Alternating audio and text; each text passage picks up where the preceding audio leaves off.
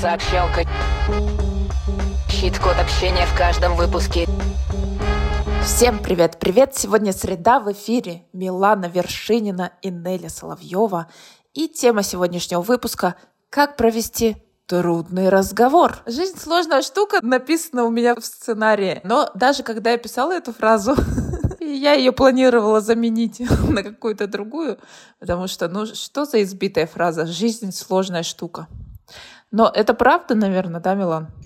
Ну, сказать, что она простая, наверное, соврать. Жизнь вариативная штука. Это правда. Мы к чему это говорим? К тому, что иногда тяжелые, трудные разговоры — это часть жизни и даже хорошая, качественная часть. Потому что, как мы уже рассказывали в предыдущих выпусках, эти трудные разговоры, они помогают нам выходить на новый уровень коммуникации и получше узнавать других людей и получше узнавать себя. Чаще всего в таких э, серьезных, сложных разговорах мы очень сильно эмоционируем, чаще всего либо тревожимся, либо злимся, либо еще что-то, и самое главное в течение таких разговоров держать себя в спокойном и непредвзятом состоянии для того, чтобы слышать вторую сторону действительно, а в итоге этой коммуникации договориться. Если вы, думая о человеке, с которым вы хотите поговорить, чувствуете злость, гнев, раздражение, тревогу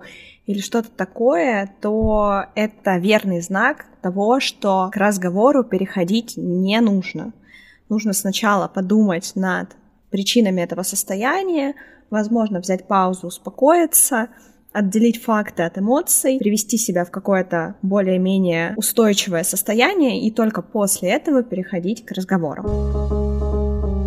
И здесь мы хотим вам сегодня предложить способ подготовиться. С чего начать подготовку к этому разговору сложному?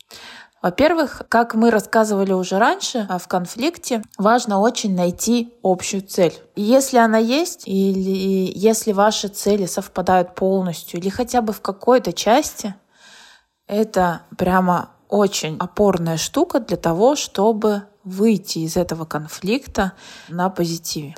Поэтому первое, что нужно сделать, это определить свою цель и выдвинуть гипотезу, предположить, цель собеседника. И здесь провести такую простенькую аналитику, совпадают ли они, и если они, казалось бы, не совпадают, а в чем они все-таки могут совпадать, если мы вдруг конфликтуем, значит, что-то нас связывает.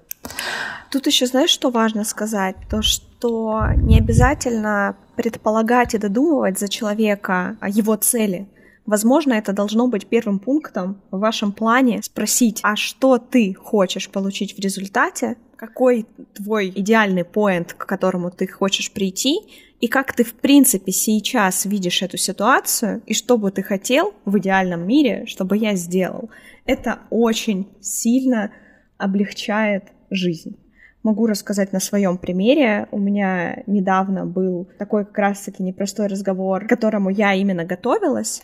Я предполагала разные варианты. Первый вопрос у меня был, в чем ты сейчас видишь основную проблему, тра-та-та. И мне человек говорит, я вижу свою проблему вот в этом. И я бы хотел, чтобы в итоге этой проблемы не было или это было реализовано как-то по-другому с наименьшим ущербом.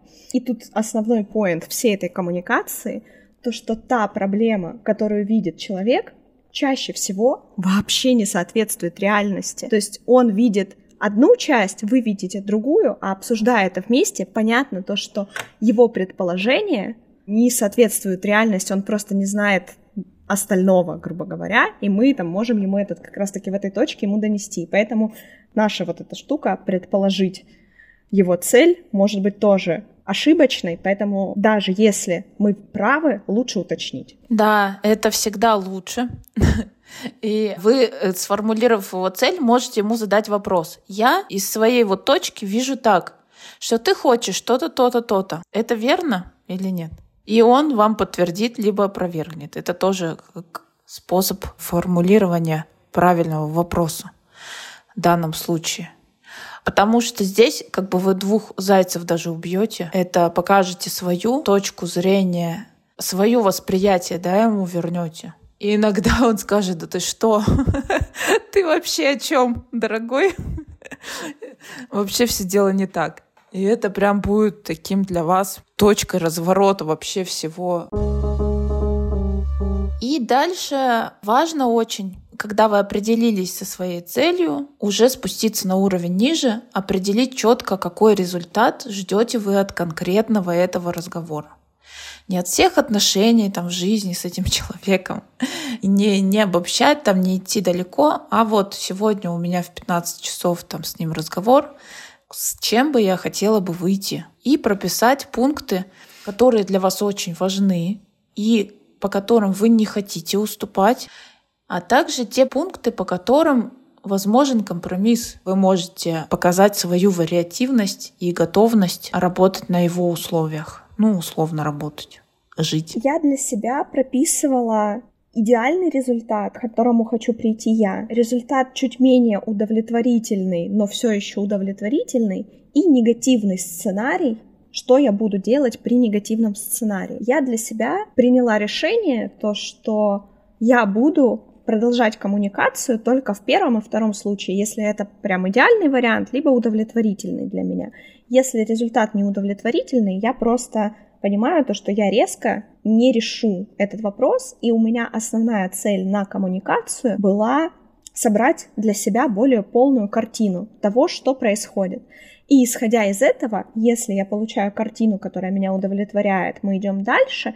Если нет, я беру паузу для того, чтобы продумать варианты. То есть я прямо вот в этом случае у меня прям были тактические шаги, которые я должна была сделать, я прям серьезно записала себе вопросы в тетрадь, Плюс у меня перед глазами на экране компьютера тоже были вопросы, прописан план Б, какие варианты могут быть, негативные сценарии, план Б с положительным каким-то выходом и так далее. Это классная иллюстрация как раз к тому, как важно сформулировать четко для себя, какой результат вы ждете от разговора. И в случае с Миланой очень круто, что результатом было не разрешение конфликта, а я хочу собрать как можно больше информации для того, чтобы принять решение, а стоит ли дальше да, разрешать этот конфликт и идти там на дальнейшее обсуждение. Иногда это может просто выпасть, да, и люди концентрируются на том, что вот у нас непонимание, мы его должны разрешить. Не должны. Жизнь разнообразна, вариативна, и вы можете поставить целью этой коммуникации просто позадавать вопросы и выяснить, а как дело обстоит. Тут еще самый большой прикол конкретно вот этого кейса в том, что по факту возникло вот это недопонимание только из-за недостатки информации с обоих сторон я додумала в какой-то момент что-то из серии «Мы обсудили», значит, человек это знает и понял. А это самое большое заблуждение в коммуникации. Если вы обсудили, то он это понял. Второе, то, что я предполагала, то, что человек, говоря мне что-то, знает весь процесс, а он видит только маленький его кусочек. И это совершенно не так. И задавая эти вопросы, я, во-первых, услышала, в чем человек видит эту проблему, основную, которая для него выглядит проблемой.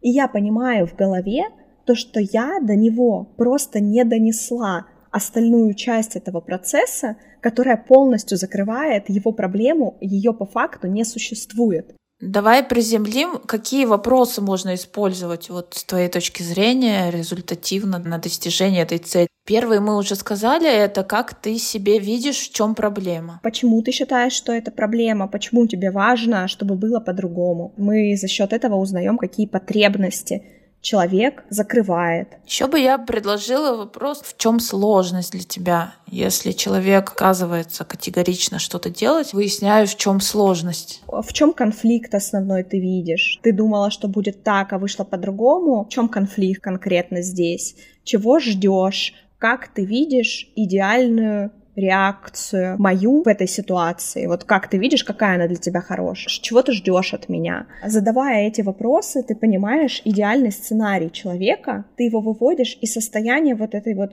какой-то, возможно, обиды, состояние, знаешь, тебе что-то не договорили или пообещали больше, чем он получил, задавая эти вопросы, ты его в реальность выводишь. То есть он сам проговаривая это про себя, такой, блин, ну да, то есть я вот это жду. А вот это на самом деле я не жду, хотя мне очень хотелось бы, но я об этом не говорил. И этот разговор, вот конфликт, ситуация и так далее, перестает быть какой-то теоретической, выдуманной в головах обоих собеседников, переходит к фактам. То есть я хотел вот это, я это не получил, из-за этого мне вот так-то. Конец. И ты можешь сказать, да, ты вот это не получил, и ты чувствуешь себя так-то, я это тебе не додал, или мы с тобой договаривались по-другому, я понимаю, что ты этого хотел, но у нас не было такой договоренности, давай подумаем, что мы можем здесь сделать вдвоем, чтобы у тебя там не было этого чувства обиды и так далее. Ну и резюмируя все вышесказанное, первое, нужно определить свою цель и четко сформулировать, какой результат будет для вас ок от разговора. Параллельно прописать пункты, по которым вы можете уступить и те пункты, по которым вы уступать не хотите, и получится отсюда вариативность, что будет супер результатом, что будет ок, и что будет плохим результатом для вас. И эти кризисные точки тоже лучше прописать, как вы будете выходить в случае А, в случае Б, в случае В из этого разговора. Ищет код сегодняшней сообщалки, облегчай трудные разговоры подготовкой. Облегчай трудные разговоры подготовкой.